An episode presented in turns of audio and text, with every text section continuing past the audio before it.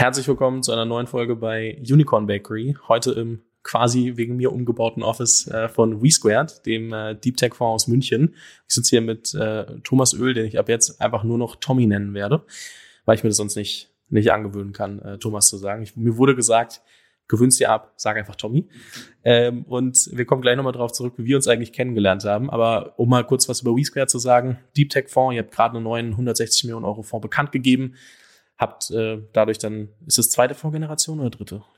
Äh, das ist die zweite Vorgeneration. Ich erzähle gleich noch ein bisschen was dazu, weil es irgendwie schon fünf Fonds gibt in der Zeit, aber Opportunities Fonds eins nur für Batterien. Aber ja, wenn du es offiziell nimmst, ist es der, die zweite Vorgeneration unter V-Squared. Und dann äh, sprechen wir so ein bisschen drüber, sind diese Deep Tech Ventures eigentlich super speziell? Weil oft habe ich das Gefühl, dass viele Deep Tech Founder sich so denken, ja, von den anderen Gründern kann ich mir ja gar nicht so viel abgucken und ist das wirklich so oder sollte ich mir vielleicht auch mehr bei denen abschauen und äh, worauf muss ich da eigentlich achten und dann auch nochmal so ein bisschen über, über Fund Strategy, was bedeutet das eigentlich, wenn man so einen zweiten Fonds auflegt, wie denkt man darüber nach, wie verwendet man die 160 Millionen und, und was passiert damit eigentlich. Deswegen, Tommy, herzlich willkommen im Podcast. Ich freue mich, dass du hier bist. Danke für die Einladung. Freuen uns. Einmal ganz kurz zur Backstory. Äh, kennengelernt äh, haben wir uns, weil ich deiner Frau geschrieben habe und meinte, hey du, ich habe gesehen, äh, WeSquared sucht gerade äh, einen Head of Finance und ich glaube, ich habe da jemanden für, für, für äh, Tommy. Und ähm, tatsächlich hat der Kollege inzwischen bei euch angefangen. Richtig, ja. Also deswegen Grüße an der Stelle an, an Patrick. Aber so haben wir uns kennengelernt. Dann dachte ich, eigentlich ein ganz guter äh, Moment, dich auch in den Podcast einzuladen. Jetzt dann sowieso noch mit dem, mit dem ganzen Timing von dem Fonds und alles. Und äh, deswegen freue ich mich sehr. Lass uns doch mal kurz darüber sprechen. Erstmal so Fundraising für einen neuen Fonds. Ich meine, wir alle haben mitbekommen, was da an dem Markt gerade passiert und dann hört man immer, okay, manche der LPs sind irgendwie vielleicht auch ähm, overexposed in, in VC und wollen vielleicht weniger in Fonds investieren und also wie ist denn die Marktlage aktuell gewesen? Und, und wie hat sich das, Fundraising ist ja nichts, was du in drei Monaten machst für so einen Fonds, wie hat sich das über die Zeit verändert, äh, wo du gesagt hast oder gemerkt hast, äh, inwiefern merkt man eigentlich diese Marktveränderung, auch wenn man für einen neuen Fonds fundraised? Ich muss ganz ehrlich sagen, dass wir das Glück hatten, mit schon einer richtig guten LP-Basis aus dem anderen Fonds ins Fundraising zu starten. Demnach war Fundraising für uns, obwohl es eine veränderte Marktlage war, nicht richtig, richtig, richtig schwierig. Ähm, es war sicherlich anders im Sinne von deutlich mehr nachfragen, deutlich genauer hinschauen, was ich aber grundsätzlich für eine, für eine gute Entwicklung halte. Ähm, und ich glaube, dann kam mit dazu, dass dieses Deep Tech-Thema so ein Momentum gefunden hat, wo irgendwie, glaube ich, auch durch eine Art von, von Education und man irgendwie mehr Kontext und Content zur Verfügung gestellt hat, was ist Deep Tech eigentlich und warum macht Deep Tech Sinn und mit welchen Firmen sind eigentlich Deep Tech und was finanziert man?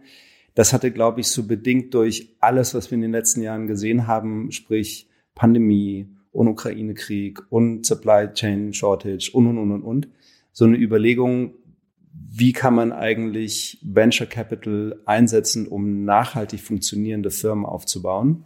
Und zu diesem krassen Hype aus 2021, wo unfassbar viel Geld im Markt war, ähm, was ist anders und wie kann man sich dem so entgegenstellen, um eine, um eine sinnvolle Fondsstrategie aufzubauen?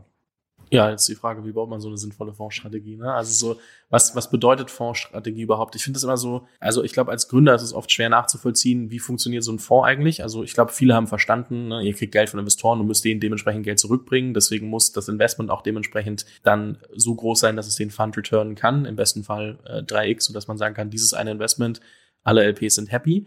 Aber ich glaube, was man als Gründer oft nicht versteht, ist, was kommt danach? Also diese Makroperspektive kennt man, glaube ich, inzwischen, aber wie, wie funktioniert das dann bezogen auf die 160 Millionen? Wie verteilt sich dieses Geld? Was macht man damit? Wie, man hat ja dann irgendwie auch eine Management-Fee. Wie versucht man die sinnvoll auszugeben? So was, was muss da eigentlich alles passieren? Lass uns mal kurz wirklich äh, Fonds-Strategy ja. äh, einmal eins ähm, anhand eures zweiten Fonds machen. Finde ich gut. Ähm, also ich glaube mal rausgezoomt, was du schon gesagt hast, so ein Fondsmechanismus über die verschiedenen Gesellschaften funktioniert ja. Es gibt eine Management Company, das ist die, die letztlich uns gehört als, äh, als Partner und als Firma. Ähm, die bekommt diese Management-Fee, um den ganzen Fonds zu verwalten. Der ist wie eine, eine andere rechtliche Entity. Ähm, Verwalten bedeutet, wir müssen die Leute einstellen, unsere Kosten damit bedienen, etc. Der Fonds selber, die in unserem Fall 160 Millionen, davon verwendest du ein Teil für die Erstallokation, sprich die Investments, die du machst. Das sind bei uns 20 bis 25 über die nächste Zeit. Und dann musst du dir letztlich ausrechnen, welchen Betrag nehme ich für diese Erstallokation und wie viel muss ich von diesem Kapital vorhalten für Follow-on-Investments, damit ich meine, mein Equity-Stake halten kann, die Firma weiter unterstützen kann. Wir haben uns entschieden und das so ein bisschen abgeleitet aus den Datenpunkten, die wir über die letzten Jahre in den anderen Fonds gesammelt haben, nur ein Drittel des Kapitals als Erstallokation zu verwenden und zwei Drittel des Kapitals für Follow-on-Investments zu reservieren. Warum oder was haben die Datenpunkte gesagt? Wenn Deep Tech funktioniert, hast du zwar relativ normale Eintrittsbewertungen, ähm, wenn es aber richtig funktioniert, dann hast du hinten raus relativ schnell eine, eine große Series A oder dann auch gegebenenfalls Series B. So, und damit man auf diese Vorstrategie jetzt bezogen seine, seine Geschäftsanteile, die man an der Firma gekauft hat, auch lang genug weiter halten kann, sprich seine Pro-Rata-Investments bedienen kann, brauchen wir ein bisschen mehr Kapital hinten raus, ähm, damit wir das irgendwie darstellen können. Vielleicht auch im Vergleich zu anderen Fonds. Du hast ja sonst ein funktionierendes Ökosystem mit, ich bin Early Stage Investor und dann kommt irgendwie so danach der Series A Investor und dann irgendwann die Growth Funds. Deep Tech, nachdem du ja primär in eine Technologie, ob das jetzt Service oder Produkt ist, investierst und das Team, das dahinter steht, ähm, hat, glaube ich, ein bisschen mehr Anlaufzeit über eine Series A und B heraus, wo das De-Risking nicht so schnell ein komplett anderes wird, sondern du musst ein bisschen länger durchhalten. Und dafür wollen wir das Kapital zur Verfügung stellen. Und was bedeutet das dann für mich aus einer Deep Tech Firmenperspektive? Also was muss ich dann, also wie verändert sich das, wenn ich sagen kann, okay, ich habe weniger De-Risking anzubieten. Dementsprechend äh, suche ich dann andere Kapitalgeber als äh, jetzt eine, ich sag mal, B2B SaaS Company, die eher so ein typisches Softwareprodukt hat, was jetzt ähm, einfacher ist vielleicht auch zu sagen, okay, guck, wir haben diese Zahlen, wenn wir mit den Growth Rates wachsen, dann haben wir dieses Endergebnis und ähm, auf diesen ähm, Hypothesen und, und auf diesen Datenpunkten investiert jemand. Wie verändert sich denn da, wen ich eigentlich als, als Follow-on-Investor suche? Also ich glaube, als allererstes kommt, du hast halt eine, nochmal eine andere Komplexität, beziehungsweise lass uns das als Beispiel nehmen. Das ist ein relativ, das ist ein proven Geschäftsmodell. Und es gibt auch irgendwie so KPIs, bei denen du sagen kannst, wenn ich das und das und das an Wachstum und an Kunden etc. zeigen kann, dann kann ich auf einer Bewertung, die ich mir ableite durch meinen MAA oder ARA, kann ich, ähm, kann ich die nächste Bewertung aufrufen. Im Deep Tech musst du ja als Investor erstmal eine Einschätzung treffen, wie gut ist die Technologie, wie einzigartig ist die Technologie, ist da irgendwo IP mit dabei, wie ist die, oder wie ist die Firma andersweitig geschützt oder hat einen Differenziator. Dafür brauchst du das richtige Team und einfach die richtige Kompetenz. Ähm, das bauen, glaube ich, gerade sukzessiv einige von den generischen Fonds auch echt gut auf. So, und heißt, wenn ich eine nächste Runde angehe, ich, beste Beispiel ist, wie wir eine Be Bewertungsherleitung bisher gemacht haben. Wir haben zu den Firmen gesagt, also ihr braucht ungefähr 18 bis 24 Monate Runway. Ihr ähm, müsst in der Zeit eine fundamental andere Firma sein als zu dem Zeitpunkt der Erstinvestition. Und jetzt kannst du das oft nicht mit Umsatz oder mit den klassischen KPIs belegen, sondern meistens sind das irgendwie technische Milestones oder wie du das Team ausbaust. So, und dann hast du die, den Proxy, den Zeitraum, muss fundamental anders sein, sprich irgendwelche technischen KPIs. Du musst bereit sein, zwischen 20 und 29 Prozent deiner Firma initial abzugeben. Das ist, glaube ich, relativ Standard und so wie bei den anderen. Und davon musst du jetzt noch ableiten, wie viel Geld brauchst du in der Zeit, um diese fundamental andere Firma darzustellen. Das ist die Ableitung zur Bewertung. Und das versuchen wir, versuchen wir eigentlich durchzuziehen, dann auch für eine Series A und eine Series B. So, und ich finde, das ist ein total unternehmerischer Ansatz, wie du zu einer Bewertung kommst. Und es ist weniger auch dieses, guck mal, wie groß der Markt ist und guck mal, was das Potenzial ist und, und, und. Ähm, und das Schöne ist, all diese Geschäftsmodelle haben, glaube ich, inhärent ein profitables Geschäftsmodell anzubieten. Du weißt, wenn du mit dem Service oder dem Produkt auf den Markt kommst, hast du Visibilität auf ganz schön viel Market Share, weil du hast nicht so wahnsinnig viel Wettbewerb. Ähm, und wenn du es anbietest, ist ein profitables Geschäftsmodell mit dahinter. Und dementsprechend eigentlich eine ganz, äh, ganz angenehme Art und Weise als Investor, sich zu überlegen, was passiert mit meinem Geld und wie geht's weiter. Absolut. Ich glaube, eine Sache, bevor wir dazu tiefer einsteigen und ich den, den Sprung nicht mehr zurückkriege, ich glaube, wir müssen einmal Deep Tech definieren. Ne? Also so, das wird ja oft um sich geworfen mit dem Namen, ah, wir sind eine Deep Tech Company und die Frage ist, wo ist der schmale Grad zwischen, äh, man kann es als Deep Tech verkaufen und das ist wirklich Deep Tech ähm, und, und wie sollte, also was bedeutet das überhaupt erstmal? Wie schaut ihr euch eine Deep Tech, also was ist für euch eine Deep Tech Firma? Ja, ähm, boah, unsere Definitionen haben auch immer mal wieder geschwungen. Ich glaube, was alles mit der mit dazu kommt, ist, es irgendwie eine wissenschaftliche Innovation oder eine Ingenieursleistung, die in sich schon mal verteidigbar und relativ einzigartig ist. Das ist, glaube ich, Punkt eins. Punkt zwei, ist es IP-protected mit Patenten etc.? Kann sein, muss aber nicht, sondern es kann auch ein Wissen oder ein Verfahren sein, was in diesem Team verankert eine gewisse Einzigartigkeit mit sich bringt. Was ich nach wie vor gerne mag, weil es ziemlich bildlich ist, ähm, als ich war ja davor bei Uber und ähm, das ist offensichtlich keine Deep Tech Company, sondern es ist ein klassisches Business Model Innovation gewesen. Das ist ein Offline-Produkt, sprich äh, Fahrdienstleistungen und hast dann eine Online-Komponente draufgelegt. Als Uber allerdings das Pittsburgh Lab damals gekauft hat, um selber an autonomen Fahren zu forschen, ist zumindest diese Komponente eine Deep Tech Company geworden, weil du äh, proprietäre Technologie aufgebaut hast und an der geforscht hast. Ähm, so Uber ist nach wie vor keine Deep Tech Company und haben das Pittsburgh Lab auch wieder abgestoßen. Ich finde es aber einen ganz guten Vergleich zu sehen, was muss in einer Firma sein, damit ich es als Deep Tech klassifizieren würde, versus was ist es, was ist es nicht. So. Und wenn du es dann jetzt runterbrichst, in welche Themen wir investieren, wir haben für uns mal so Generational Growth Themes definiert, bei denen wir sagen, die werden ähm, sicherlich länger aus so einem Hype-Cycle sein, ähm, als nur diese kleine Kurve, die du sonst normal siehst. Und das ist letztlich alles rund um AI, Automation, Robotics.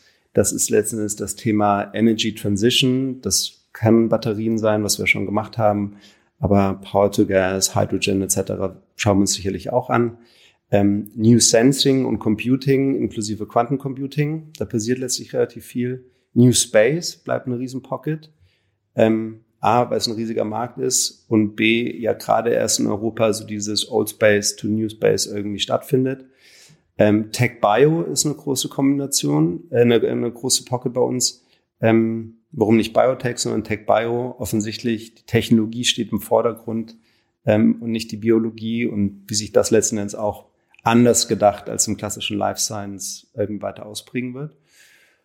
Und dann kommt mit dazu, und ich würde sagen, das wird auch immer der entscheidende Faktor bei uns sein. Wir machen uns super viele Gedanken um, welche Technologien sind jetzt und in den nächsten fünf Jahren an so einem Inflection Point, dass sie einen echten Effekt auf die Industrie haben und in Industrien rein diffundieren. Und versuchen da so unsere Hypothesen aufzubauen, welche Themen müssen wir uns anschauen, welche Teams und welche Firmen sollten wir treffen, dass dann in ein paar Jahren vielleicht so der richtige Zeitpunkt kommt zum Investieren. Also es bleibt so diese Opportunity Pocket, wenn du so möchtest. Ja, verstanden. Finde ich, glaube ich, auch immer recht wichtig, einmal zu definieren, ja, was ist das überhaupt, so mit welchem Scope schaut man sich das an, weil heutzutage ja überall alle Begriffe rumgeworfen werden und da muss man auch manchmal so ein bisschen sagen, so das bedeutet das für uns, so aus der Perspektive kommen wir, was auch immer die anderen da machen, lass die mal, das ist unsere Herangehensweise. Deswegen finde ich das immer, immer ganz spannend. Und ähm, lass uns da nochmal einen Schritt weiter gehen. Ich meine, du, du hast gesagt, du warst bei Uber und gleichzeitig schaust du dir jetzt eben sehr viele Deep Tech-Firmen an. Wo würdest du sagen, inwiefern müssen die Gründer von Deep Tech-Firmen anders denken als die Gründer von, ich sag mal, Business Model Innovation? Also wo liegen die fatal, also die großen Unterschiede, worauf ich mich als Gründer und Gründerin dann vielleicht auch einstellen muss? Wenn ich mich mit Deep Tech mehr beschäftige als mit reiner Business Model Innovation? Ich glaube, es startet mit dem Punkt, wer hat denn die Fähigkeit, eine Deep Tech Firma, also sprich auf eine wissenschaftliche Innovation oder in Ingenieursleistung äh, zu gründen? Meistens Wissenschaftler und Ingenieure im Kern.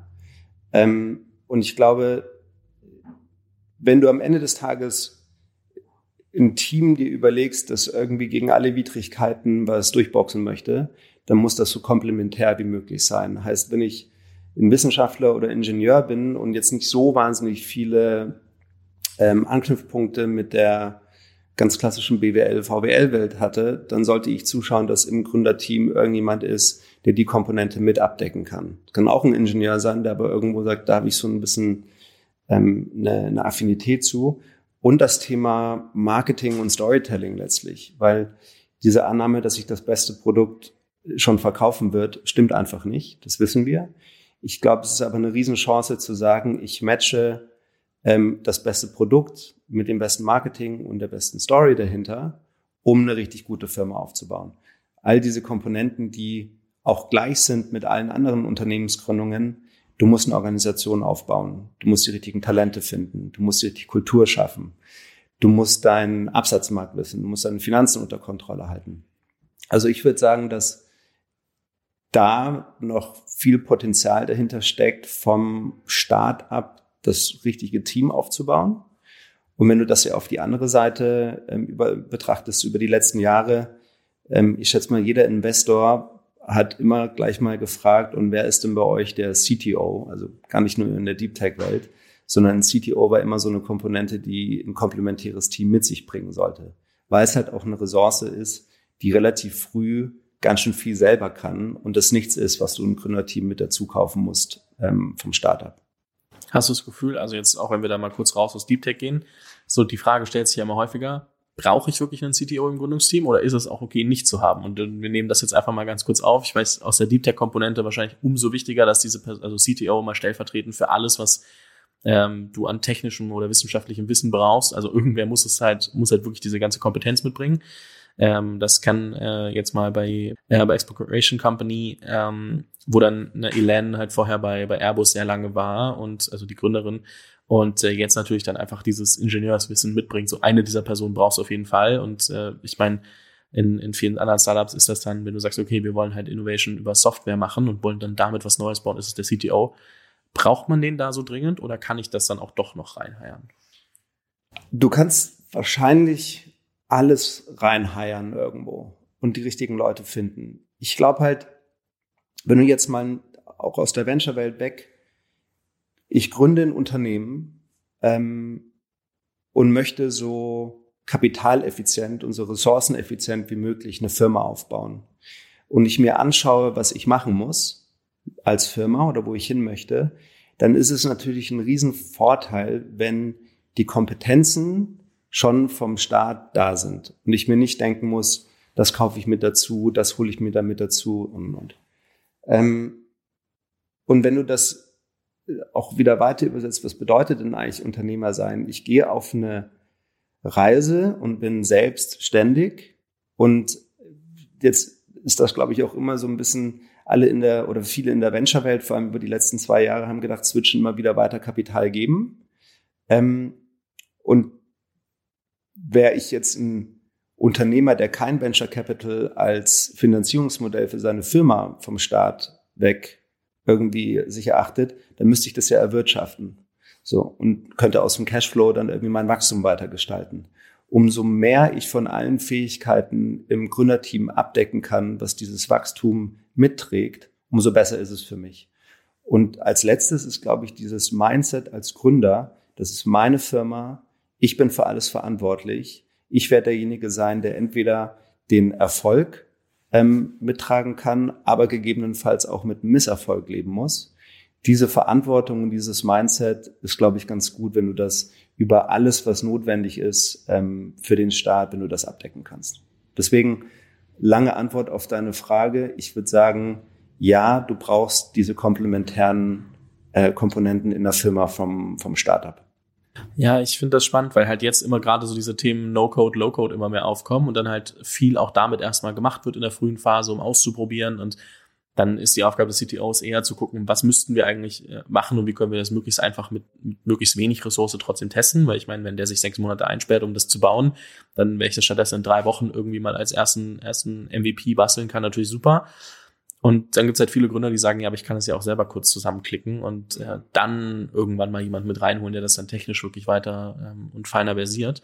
Und da, ich, ich selber habe da keine Antwort zu. Ne? Ich meine, ich habe keine Ahnung. Am Ende, ich spreche hier mit ein paar Leuten und, und versuche herauszufinden, was das eigentlich bedeutet. Gleichzeitig gibt's dann so die eine Meinung, die Gründer sind immer so, ja, aber das geht doch. Und die dann viele der Investoren sind so, nee, das geht halt auch nicht. Und ich habe keine Ahnung, was richtig ist. Ja, also das mal, wenn du auch, weil du Low-Code, No-Code angesprochen hast, das ist ja dann äh, eine Vereinfachung für den Endnutzer, so ein Produkt zu nutzen. Aber es ist ja deutlich komplizierter für denjenigen, der diese Low-Code-Applikation baut, weil im Hintergrund ja deutlich viel mehr passieren muss. Du musst ja am Ende des Tages nicht nur denken, wie schreibe ich meinen Code, sondern wie benutzt das der End-User. Deswegen solltest du da schon jemanden haben, der, ähm, der genau weiß, was er, was er macht, vor allem auch denken kann, wie der Endnutzer. So, und das ist, glaube ich, Punkt eins. Punkt zwei, auf was schaut ein Investor, wenn er sagt, was wird den Wert dieser Firma treiben? Wenn der Wert dieser Firma nur ist, oder nur meine ich gar nicht despektierlich, ähm, Riesenkundenanzahl und Umsatz, dann ist es gut möglich, dass du gar nicht so ein krasses Tech-Team aufbauen musst. Bisher ist aber noch die Annahme, ein großer Wert von ähm, aus Investorenperspektive ist, ob du einen sauberen eigenen Tech-Stack hast. So, und zuletzt gesehen ist es, glaube ich, einfach eine Zeitkomponente, und ich gebe dir gleich auch ein Beispiel dafür, für was ist es für einen Investor wert, das alles in-house zu haben. Wenn du die USA anschaust, in der Space-Industrie, da ist es so geworden, wenn du jetzt eine, eine Launcher-Company äh, bist, so wie ESA Aerospace, hättest du vor diesen 20 Jahren, als äh, SpaceX angefangen hat, die Kompetenz, selber Triebwerke zu bauen und alles selber zu bauen, war der Werttreiber dieser Firma. Heute gibt es schon zwei, drei richtig gut funktionierende ähm, Antriebstechnologie-Companies in der USA, die Triebwerke herstellen für Origin und SpaceX und Co. Weil deine Kompetenz ist nicht mehr, ich weiß, wie man eine Rakete baut, sondern meine Kompetenz ist, ich biete einen Launch-Service an als SpaceX und ich befördere Payload ins All und das sehr, sehr zuverlässig. Und wenn du das jetzt auf Europa oder Deutschland runterbrichst, ich weiß nicht, ob wir schon an dem Punkt sind, dass Gründer genau wissen, was ist mein Absatzmarkt und es geht nur darum, Umsätze zu machen sondern aus Investorenperspektive ist es, ich kann das selber und ich habe den Tech-Stack selber, wenn ich sowas verkaufen müsste.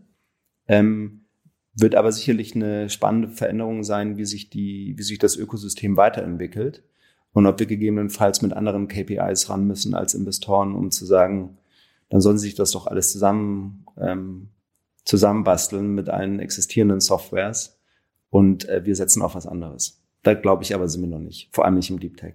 Ja, ich glaube auch, dass da mal so eine Grundsatzdiskussion möglich ist, so ähm, was glauben wir eigentlich, was Gründer mitbringen sollten. Ne? Sollten die einfach nur versuchen, irgendwas so ein bisschen besser zu machen und das ist dann netter und, und kann Umsatz generieren? Oder ähm, glauben wir immer noch dran, dass da halt sich, dass du irgendwas 10x besser machen können musst, um wirklich eine sinnvolle Firma als Venture Case zu bauen. Wir reden nicht über Bootstrap Companies gerade, wir reden ja schon darüber, ähm, über Firmen, die halt auch von Investoren finanziert werden und dementsprechend dem Anspruch gerecht werden müssen, den wir anfangs besprochen haben, nämlich dem Investor halt auch einen so großen Return möglichst, äh, also äh, zu ermöglichen, falls es funktioniert, dass man sagen kann, okay, meine Investoren als Investor sind auch happy. Ähm, und das ist so die Aufgabe. Und ich weiß nicht, ob man dafür halt so äh, oft gesehen so leicht oberflächliche Firmen bauen sollte, die zwar jetzt mal schnell Umsatz generieren, aber vielleicht dann irgendwie vernachlässigen, dass sie nichts besonders viel besser können. Und ich glaube, da sehen wir schon, dass gerade über die letzten zwei Jahre, wo es halt Geld für alles gab, jetzt mal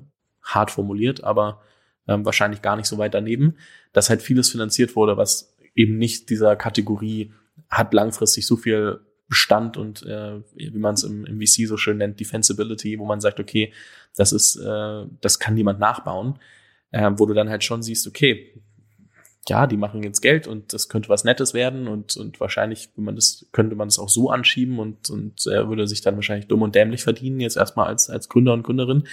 Aber ob das jetzt wirklich dieses Riesending wird, weil man sagt, man macht was neu, das fehlt mir auch oft, wenn ich mit Gründern so spreche und ich mir so denke, das ist dann gar nicht mal so, ist es a Feature or a Product, sondern vielmehr, ähm, ist das überhaupt innovativ genug oder ist das einfach nur gesagt, okay, wir können was irgendwie inkrementell verbessern und dadurch reicht es aber, um jetzt erstmal zumindest nach außen hin so zu wirken, als ob wir da ein sinnvolles Business bauen. Ich bin, glaube ich, ganz froh um die Tatsache, dass unsere Entwicklung dahin zu, dass wir ja Deep Tech gemacht haben oder so 2016 sind wir mit dem allerersten Fonds gestartet und dann 2017 gab es diesen Shift auf, wir machen nur noch Deep Tech. Und das war auch erstmal eine, eigentlich war es eine Marktbeobachtung, wenn du es genau nimmst, weil wir haben uns ein bisschen die Frage gestellt, wenn du dich als neuen VC an, an Start traust, wo ist eigentlich ein Blue Ocean aus einer Investorenperspektive? Und dann haben wir uns halt überlegt, in was ist Europa richtig gut? So, oder auch Deutschland richtig gut. Das sind irgendwie Ingenieurleistungen, wissenschaftliche Innovationen, R&D. Und dann haben wir überlegt, okay, was ist auch total heavily underfunded? War eigentlich das gleiche Ergebnis. Und dann haben wir uns versucht zu überlegen, ähm, A, also erstmal die Fragestellung, warum ist das so? Und da war oft die Antwort, dauert zu lange, nicht die richtigen Teams ähm, und so das Übliche, was du hörst. Und wir uns dann eher gefragt haben, was müsste denn passieren oder was müssten wir machen als Investor und noch als Nebenkapital an Leistungen mit anbieten, damit solche, solche Geschichten auch losgetreten werden können.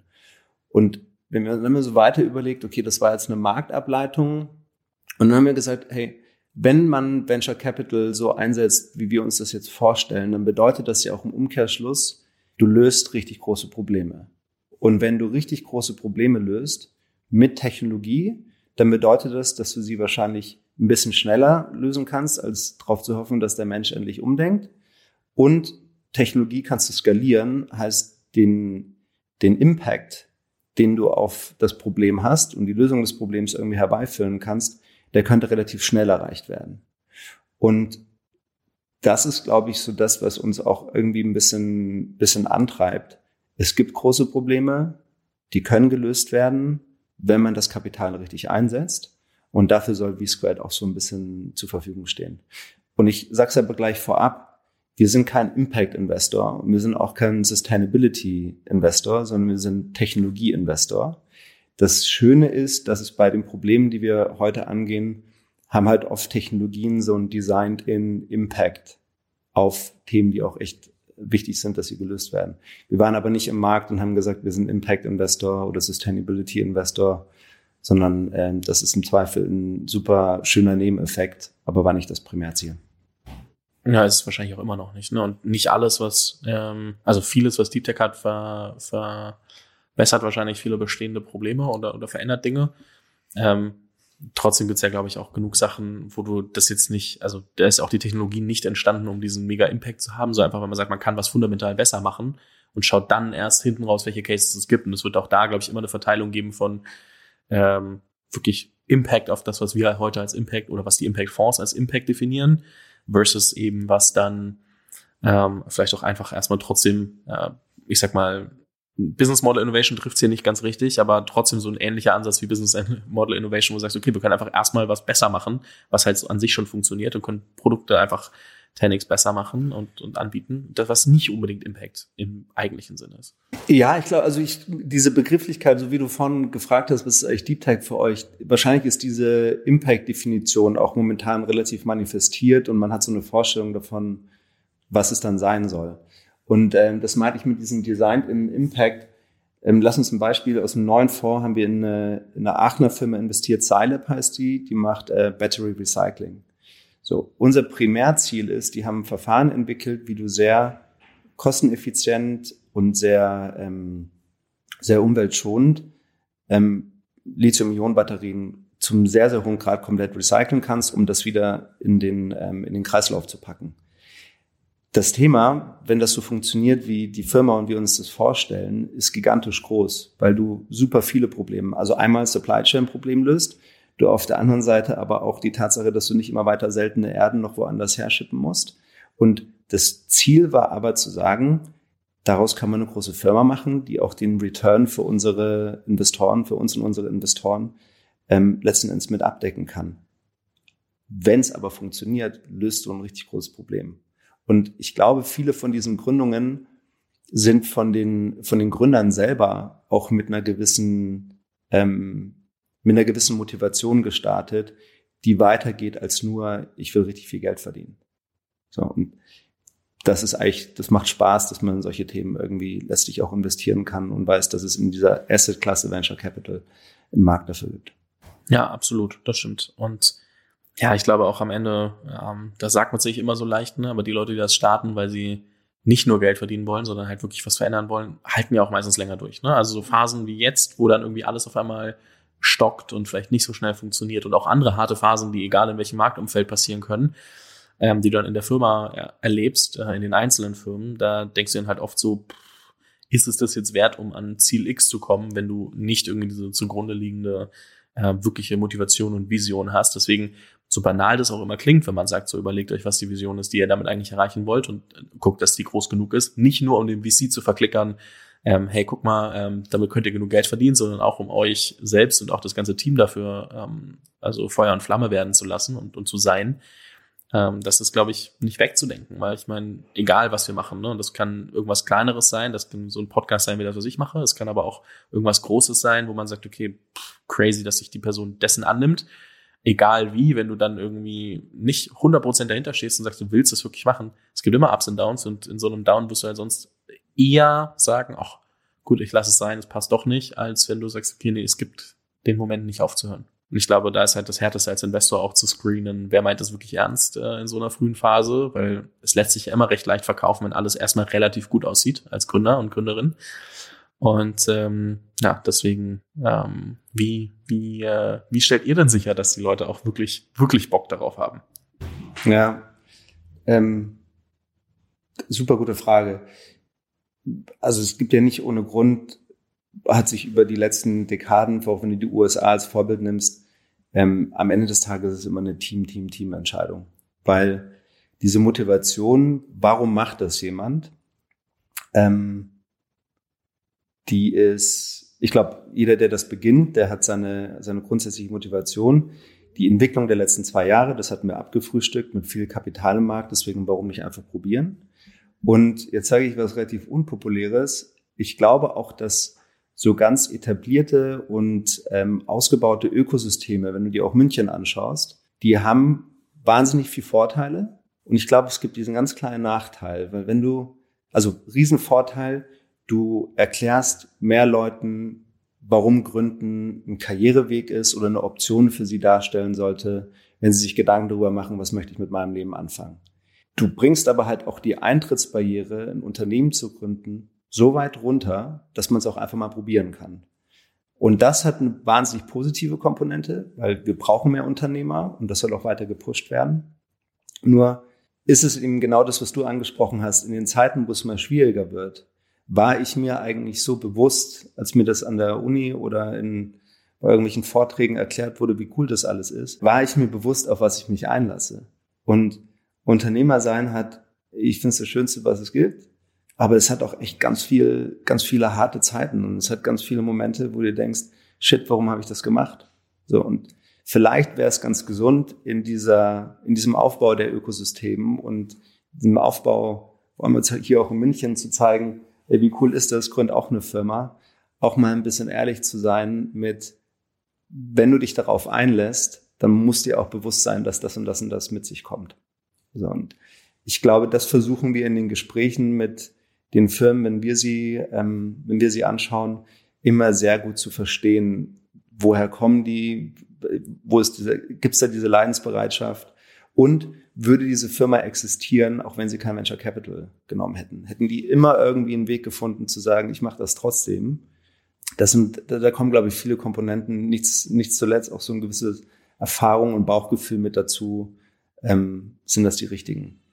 Ja, finde ich, finde ich spannend, aber ist auch immer so eine philosophische Frage. Ne? Ich bin jetzt ja jemand, der, glaube ich, über die letzten sechs Jahre halbwegs gut verstanden hat, was dazu gehört, so ein Startup zu gründen. Ähm, jetzt mal zumindest von den Ups und Downs. Ich würde auf operativer Ebene nicht sagen, dass ich da besser bin als irgendwer, der jetzt zuhört, so überhaupt nicht. Aber ähm, bei mir hat das dazu geführt, dass ich überhaupt keine Lust habe, jetzt ein Venture-Backed Startup zu, zu bauen. Äh, weil ich aber sage, so den Stress, wenn ich nicht muss, gebe ich mir auf gar keinen Fall. Und ähm, da ist halt auch manchmal die Frage, wann weißt du zu viel? Ne? Also so, wo ist das ganz gut, relativ naiv in solche Sachen reinzustarten, dass du halt auch einfach glaubst, es wird schon irgendwie, versus ich weiß so viel und, und, und bin mir relativ bewusst, worauf ich mich da einlasse. Boah, manchmal brauchst du es, glaube ich, auch, dass du einfach vieles nicht weißt und dann erst über die Zeit entdeckst. Ich habe mich auch oft mit Leuten unterhalten, egal wie groß die Exits waren. Ähm, es gab da ja auch nicht viele, aber ein paar, wo du sagst, okay, das sind schon da ist auch gut was bei den Gründern äh, hängen geblieben, die dann auch sagen so, boah, ich weiß nicht, wenn ich das jetzt nicht nur so graduell erlebt hätte, wie das alles passiert ist, sondern vorher gewusst hätte, was zwar das Outcome ist finanziell, aber irgendwie gleichzeitig auch, ähm, was für Opfer ich da über auch ähm, teilweise persönlicher Natur bringen muss, weiß ich nicht, ob ich dann versucht hätte, das ganz zu groß zu bauen oder ob ich dann genau denselben Weg gegangen wäre. Und ich glaube, das sind schon so Facetten, da, da frage ich mich dann manchmal, so wie gut ist es vielleicht, dass man auch nicht, also und gleichzeitig gibt's ja, ne, also es will ja nur niemand wahrhaben, die Statistiken mit neun von zehn Startups werden pleite gehen. So die Statistiken gibt's ja grundsätzlich, will nur keiner wissen und keiner hören. Und äh, ich glaube, das sind immer so diese, diese ähm, Facetten und Probleme dann. Ja, Facetten und Probleme. Ich glaube, wenn du es auch wieder, wenn man mal rauszoomt und sagt, warum gibt's eigentlich Venture Capital und wie ist es entstanden? Das war am Punkt, wo jemand eine Idee hatte oder eine Firma zu gründen. Du hattest keine Sicherheiten, um zu einer Bank zu gehen und zu sagen, ich möchte dafür aber einen Loan. Und dann hat irgendjemand halt gesagt, okay, um dieses Risiko ähm, anders, anders zu reflektieren, gebe ich dir Geld und bekomme dafür einen Anteil deiner Firma quasi als Sicherheit. Also wenn du es genau nimmst, ist es ja eine, eine Art und Weise gewesen, wie kann ich Risiko mitigieren. Ist ganz hoch, aber ich muss dann halt irgendwie davon einen Benefit mittragen. Das ist eigentlich der Ursprung irgendwie von Venture Capital gedacht, von Business Angels, wenn du so willst. Und dementsprechend ist, glaube ich, das, was du so ein bisschen schon angesprochen hast, weiß man zu viel, weiß man zu wenig. Ich glaube, man muss sich als Gründer einfach Gedanken darüber machen, ob es die Finanzierungsform ist, die notwendig ist und das Beste ist für sie, für die Firma. Und wir haben diese Diskussion ganz oft mit Gründerteams, wenn wir sie treffen, wo wir auch ab und zu sagen, hey, das hört sich irgendwie deutlich mehr danach an, dass du ein richtig solides Unternehmen aufbaust, einen richtig soliden Mittelständler. Und ich glaube, der Weg dahin muss nicht unbedingt Venture Capital sein, weil Du versuchst ja mit dem frühen Kapital Geschwindigkeit aufzubauen und bist dafür bereit, gegebenenfalls Profitabilität erstmal kurz hinten anzustellen. Und ich würde mir als Unternehmer immer Gedanken darüber machen, ist das die richtige Finanzierungsform für mein Unternehmen? Oder laufen meine Metriken in, meinem, in, meinem, in meiner Industrie, in der ich irgendwie tätig sein will, anders? Und dann kann Venture Capital auch zum, zum späteren Zeitpunkt ja eine Rolle spielen. Aber den Gedankengang sollten sich Unternehmer immer machen, ob es das, ob es das Richtige ist, ob es nicht noch andere Formen gibt. Ja, das sowieso. Also ich war gerade auch eher, also auch wenn ich mit mit äh, Startups und VC-Companies äh, angefangen habe, eher dann so an dem Punkt überhaupt Inter Unternehmertum. So ich glaube, ja. und was du aber auch gesagt hast, der Ursprung kommt ja eigentlich daher, dass jemand sagt, okay, ich will eine Firma bauen und zwar aus dem Motiv, dass ich glaube, ich kann was besser machen. Dafür kriege ich dann Geld und man könnte sich jetzt fragen, dreht sich das gerade so ein bisschen, dadurch, dass jeder weiß, man kann damit Geld verdienen überlegt jeder, wie kriege ich es denn hin, jemandem zu verkaufen, dass ich eine Firma machen möchte? Oder nicht jeder, aber immer mehr Menschen. Ähm, und ob sich dadurch dann diese Motivation wirklich noch auf, ich will wirklich was anders machen oder auf, ich glaube, das ist der beste Weg, um Reichtum zu bekommen und, und, und wohlhabend zu werden. Da kann man sich natürlich dann fragen, hat sich durch diese Bekanntheit von Venture Capital und Business Angels und alle möglichen ähm, die äh, Grundmotivation bei vielen Leuten geändert und landet nicht mehr oder beginnt nicht mehr bei, ich will wirklich eine Firma gründen und glaube, ich kann was besser machen, sondern ich überlege, wie komme ich zu dem Reichtum, den ich mir für mich wünsche und vorstelle. Und deswegen glaube ich, dass äh, ich Venture Capital nehme und muss dafür eine Firma gründen. Ich glaube, das kann man natürlich fragen, wo stehen wir da gerade? Wie verschiebt sich dieser Regler zwischen ähm, den beiden Motivationen? Ja, hast absolut recht. Ähm, ich habe nicht die, ich habe keine finale Antwort dazu. Ich glaube, am Ende des Tages ist es, wenn alle mit dem Mindset durch die Gegend gehen, was ist meine Motivation? Warum will ich das machen? Ähm, was ist mein Ziel, neben, neben ich möchte Geld verdienen, dann wird sich über die Zeit auch das dahingehend gesunden, dass du, dass die Leute sich darüber mehr Gedanken machen. So, und dann ist, glaube ich, am Ende des Tages allen geholfen. Jetzt mal noch, äh, so, also wir müssen einmal noch zurück zum Thema Fund Strategy, aber mich interessiert noch was zum Thema Deep Tech Founder. Ich meine, wir haben darüber gesprochen. Ähm, so das eine kann sein, ich bin Ingenieur in, in einer Firma lange gewesen und, und sage, ich kann das besser und mache was eigenes und brauche eher ein kleines, schnelles U-Boot anstatt irgendwie einen Tanker. Das andere kann sein, ähm, ich mache meinen PhD und, und äh, so Twice als Beispiel, die ja auch irgendwann mal bei mir im Podcast waren, die dann sagen, okay, wir haben Batterieanalytik, äh, glaube ich, recht gut verstanden. Wir haben gesehen, das kann man machen. Die ganzen Firmen denken noch nicht drüber nach. Wir, wir basteln das jetzt. Und dann gibt's aber immer noch junge Leute, die glauben oder sagen, hey, ich kann da auch was machen oder ich will da auch was machen. Wie finde ich mich dann da rein? Also ich meine, ähm, ist es, muss ich schon immer so einen krassen Track Record mitbringen? Oder kann ich auch sagen, hey, ich habe äh, mein Verständnis ohne PhD, ohne dieses krasse Ingenieurwissen und ähm, komme aus einem aus einem bisschen anderen Engel. Wir sind zwar ein jüngeres Team, dynamischeres Team, wo wir sagen, okay, wir wissen, dass wir, was wir lernen müssen, um das dann vielleicht noch so hinzubiegen, aber wir sehen die und die und die Punkte anhand der und der Hypothesen.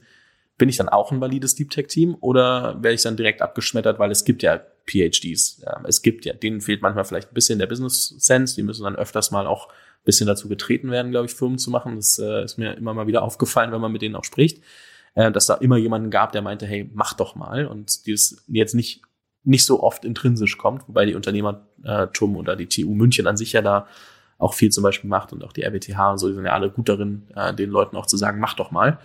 Ähm, es wird ja immer mehr, aber ähm, so kann ich mich da als junges äh, Team auch durchsetzen ohne diese Hardcore-Track-Records? Ja, ich glaube, ich würde erstmal sagen, ja, kannst du. Und jetzt kommt das Aber. An welchen Orten baust du ein Wissen auf oder findest irgendetwas heraus, was du produktisieren möchtest und glaubst, dass man daraus eine, eine Firma mit relativ viel ähm, Einfluss auf ein großes Problem haben kann.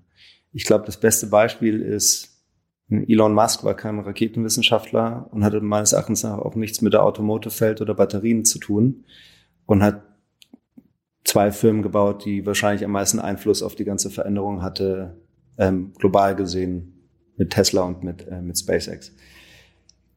Ich würde jetzt mal grundsätzlich sagen, die, die Art und Weise, wie wir, wie unsere Kinder und wir gegebenenfalls lernen würden, wird sich sowieso fundamental ändern, weil alles Wissen ist immer zur Verfügung. Ob auf Google, ob auf YouTube.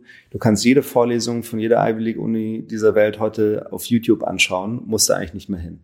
Universitäten und Research Centers waren und sind teils immer noch ein Ort, wo sich Leute mit einem speziellen Wissen, das sie sich entweder aneignen wollen oder haben, zusammentun, um große Sachen zu bauen. Oder große, äh, in Forschung ähm, letztendlich irgendwie Leapfrogs zu erreichen. Ja, du kannst dir das auch über YouTube antanken. Ich glaube, da geht's wieder darum, was will ein Investor, nachdem es ja auch Drittgelder sind, die du verwaltest, ähm, will halt in irgendeiner Form eine Einschätzung dazu bekommen, wie risikoreich ist das versus wie hoch ist der, der Outcome von sowas. Im Deep Tech-Bereich kommst du halt immer wieder an den Punkt, dass eine Nähe zu Universitäten oder Research Center ein Vorteil sein können, weil da auch relativ viel Wissen und auch die Talente, die du heilen möchtest, zur Verfügung stehen. Ich würde jetzt aber behaupten, wenn du es hinbekommst, ohne das studiert zu haben, was aufzubauen und du das zeigen kannst und sagen kannst, schau mal, das und das und das wird der, wird der Impact sein, ähm, dass du damit genauso going forward Kapital raisen kannst. Es ist, schau, du musst dir nur, wenn du dir selber so sicher bist, dass du es hinbekommst, dann wirst du es im Zweifel sowieso schon zu einem gewissen Punkt gebaut haben und dann zeigst du es jemandem und sagen, das haben wir mit fast keinem Kapitaleinsatz und nur unserem Wissen bisher aufgebaut. Ich bin gespannt, wie sich das im Deep Tech entwickelt und wie sehr ja auch, jetzt hast du diese ganzen Unternehmen wie ESA Aerospace oder Exploration Company oder IQM oder um nur ein paar zu nennen. Da kommen ja auch wieder Mitarbeiter raus, die vielleicht einen anderen Hintergrund hatten, die aber so viel Wissen mit aufgebaut haben, dass sie gegebenenfalls was gründen, um dann zu sagen, nee, ich habe zwar nicht Luft- und Raumfahrt äh, studiert, sondern ich bin Mechatroniker oder Elektriker, aber ich weiß, was an dieser Firma äh, noch verbesserungsfähig gewesen wäre oder ist und daraus baue ich ein Produkt. Warum sollte der nicht auch einen fairen Shot haben, Funding zu bekommen? Das ist, glaube ich, auch einfach gut, das mal zu hören. Ne? Also ich glaube, oft denkt man sich so, oft merkt man dann, okay, ähm, also ich glaube, als, als Gründer muss man oft verstehen, mit wem wird man eigentlich verglichen gerade von der Investorenseite, weil ich meine, im Deep Tech seht ihr, also viele, viele der, der generellen Fonds sagen, sie sehen so irgendwie 5000 Deals im Jahr in, in Deutschland. Ich kann mir vorstellen, dass bei euch die Zahl vielleicht ein bisschen niedriger ist, aber ihr trotzdem auch vieles geschickt bekommt, was nicht unter Deep Tech fällt, sondern dementsprechend auch trotzdem eine sehr hohe Zahl an, an Firmen, die euch anguckt. Und du wirst ja als Gründer immer mit den äh, paar hundert oder tausend anderen Firmen gesehen, egal ob jetzt also vom Business Angel paar hundert äh, bis hin zu VC paar tausend.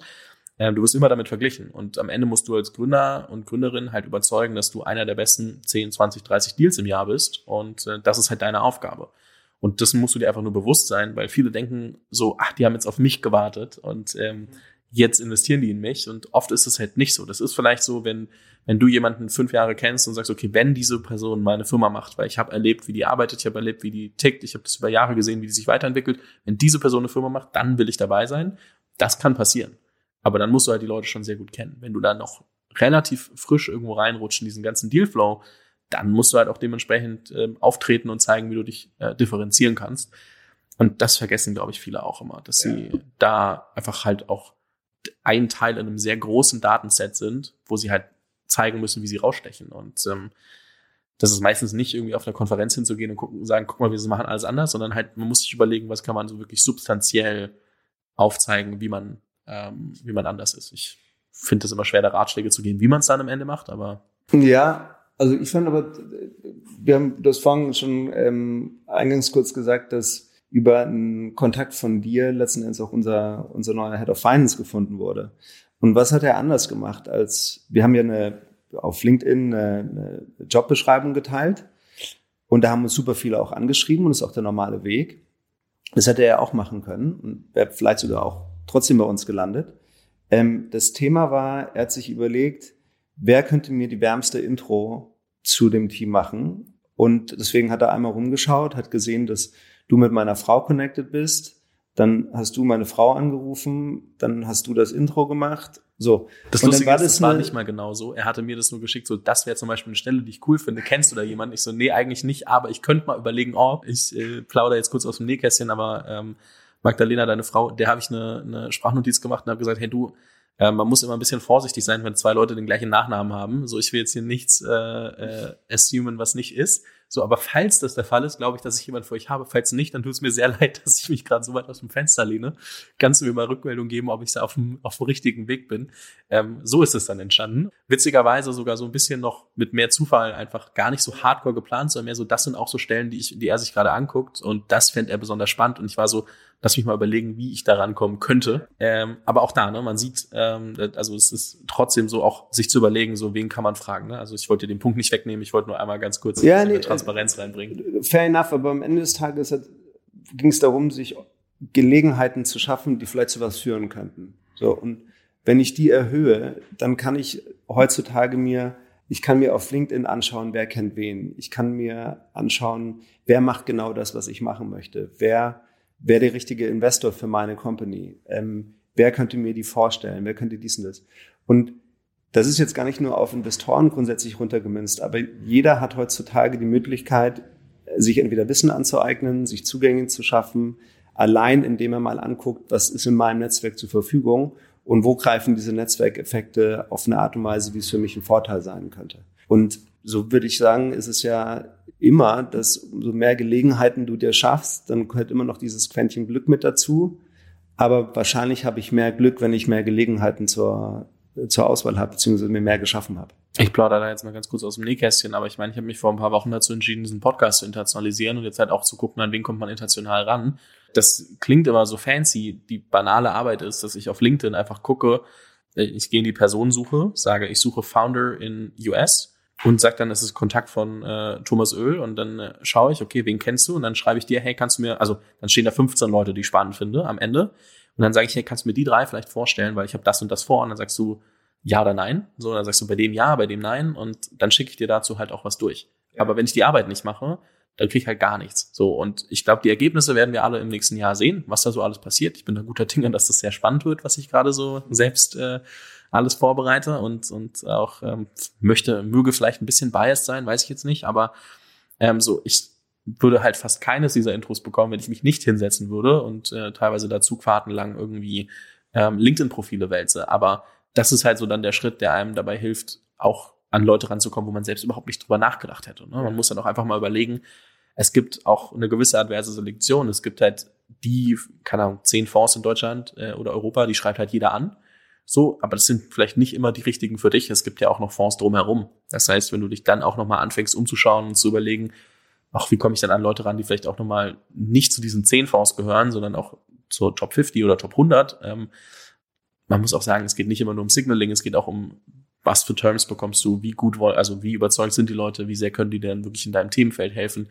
So, ich glaube, sich da selbst auch mal so ein bisschen breiter aufzustellen und zu überlegen, okay, ähm, wer könnte alles passen, also auch selbst umzudenken das sind dann die Punkte, die dir halt auch weiterhelfen. Und dann ähm, am Ende brauchst du einen, der erstmal für dich die Hand ins Feuer legt und sagt, okay, ähm, wir wollen da auch investieren, weil wir sind davon überzeugt. Und oft ist es ja eh so ein Domino-Spiel, wo dann vieles andere, viele, die gesagt haben, ach ja, wissen wir noch nicht, dann sagen, ach komm, wir wollen doch mitspielen, weil wir haben jetzt Angst, was zu verpassen. Das war im letzten Jahr noch mal schlimmer als dieses Jahr, aber das geht alles nicht, wenn du nicht mal um die Ecke denkst. Das stimmt. Und vielleicht das auch aus, aus unserer Perspektive. Wir waren ja die letzten, uns gibt's ja schon gar nicht so kurz. Und wir haben uns nicht so wahnsinnig darauf fokussiert, jetzt den besten LinkedIn-Auftritt zu haben oder auf jeder Bühne zu sprechen und in jedem Podcast zu sein.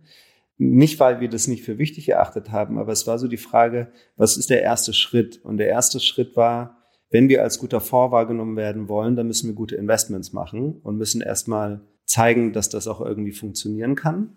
Im zweiten waren unser Adressat, waren eben auch ganz spezielle Gründer und andere Investoren als das, was du sonst so vielleicht allgemein als Venture Capital Deutschland oder Europa wahrnimmst.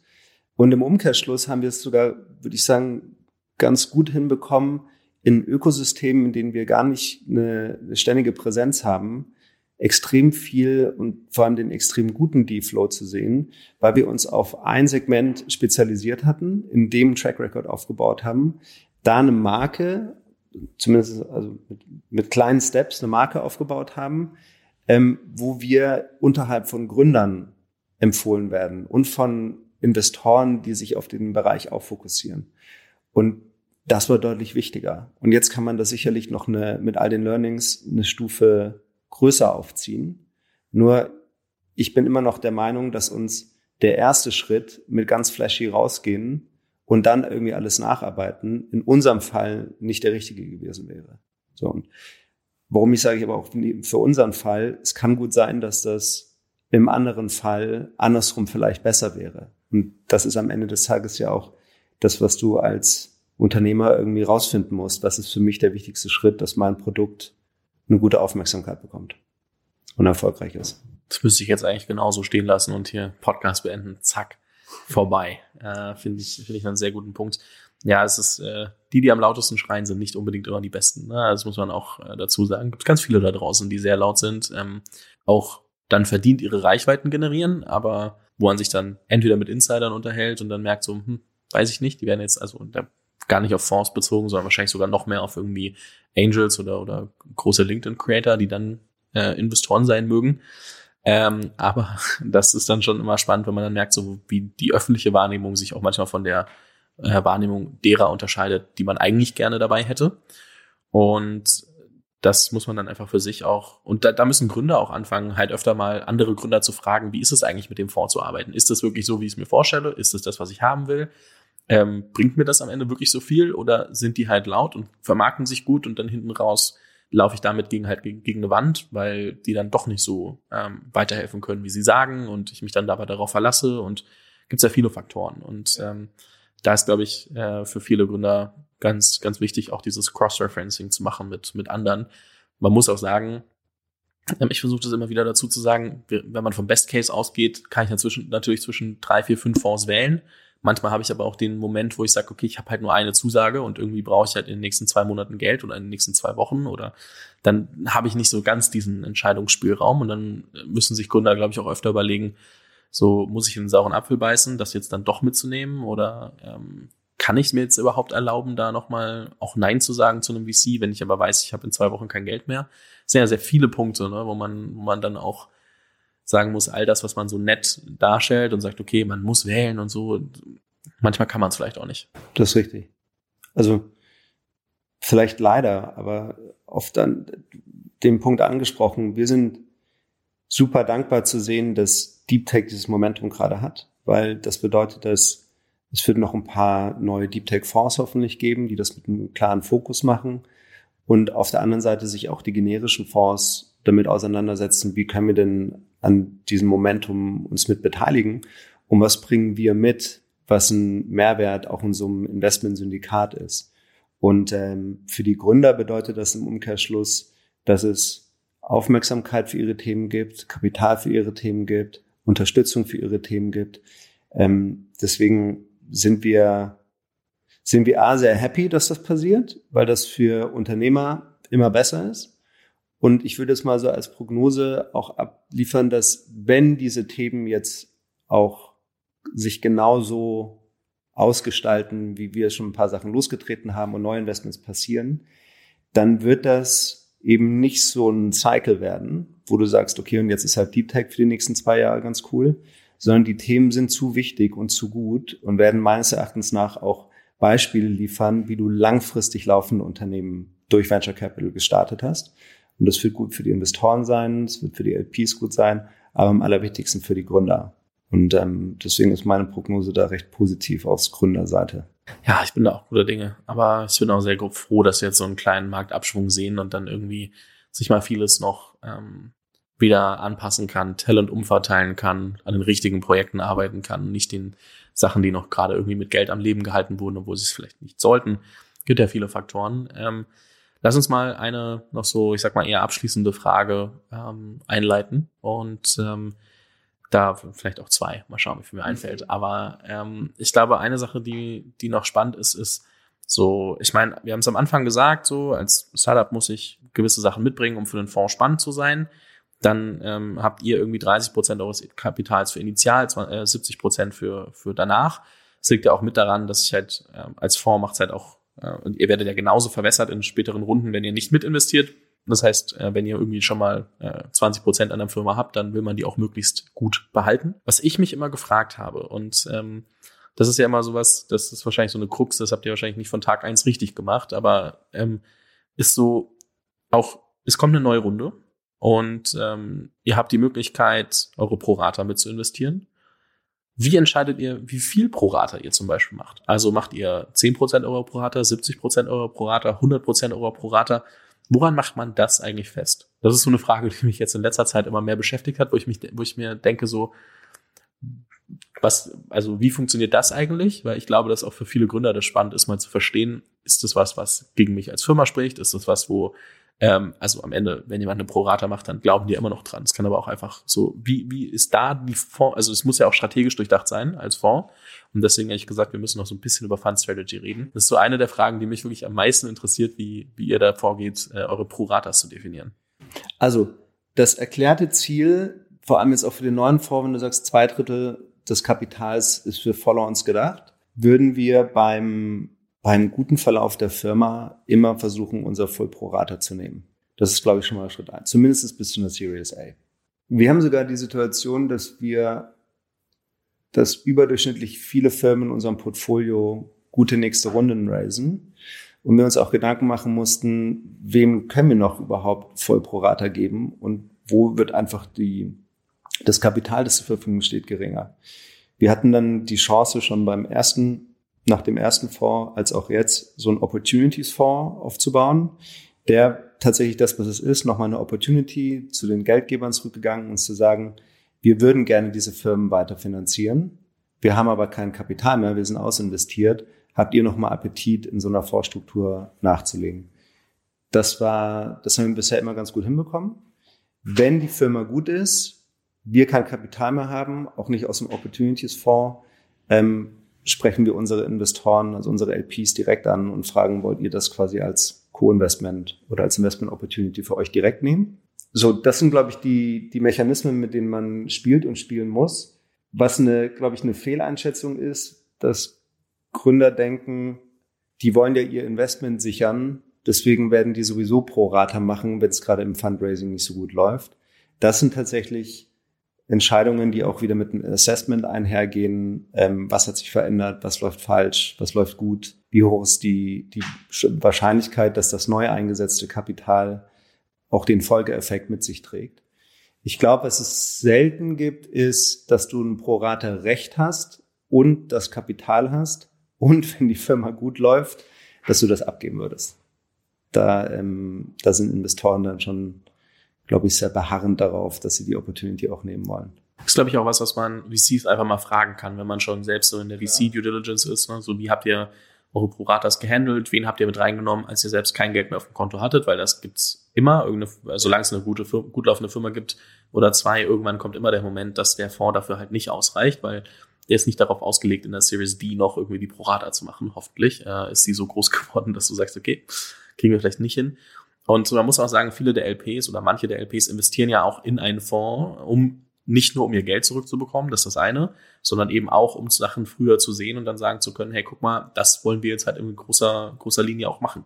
gab einen Fonds, der mir mal erzählt hat, ja, wir haben jetzt irgendwie knapp 100 Millionen für einen Opportunity SPV gemacht äh, oder, oder aufgenommen und äh, davon kommen 50 Prozent aus einem einzelnen, von einem einzelnen LP, der aber eigentlich im Fonds nur 5 Millionen gemacht hat. Und äh, ich kann dazu sagen, ist nicht Cherry gewesen, also sonst wäre das zu einfach gedacht. Das war, ein anderer Fonds.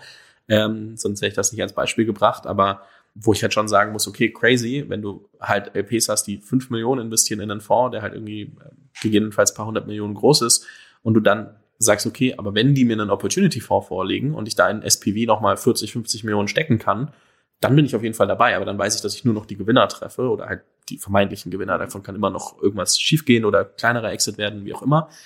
Und das muss man, glaube ich, als, oder kann man sich als Gründer auch mal überlegen, wie das eigentlich läuft und, und das dann mal zu verstehen, glaube ich. Ähm, das ist schon immer noch so ein recht spannendes Thema.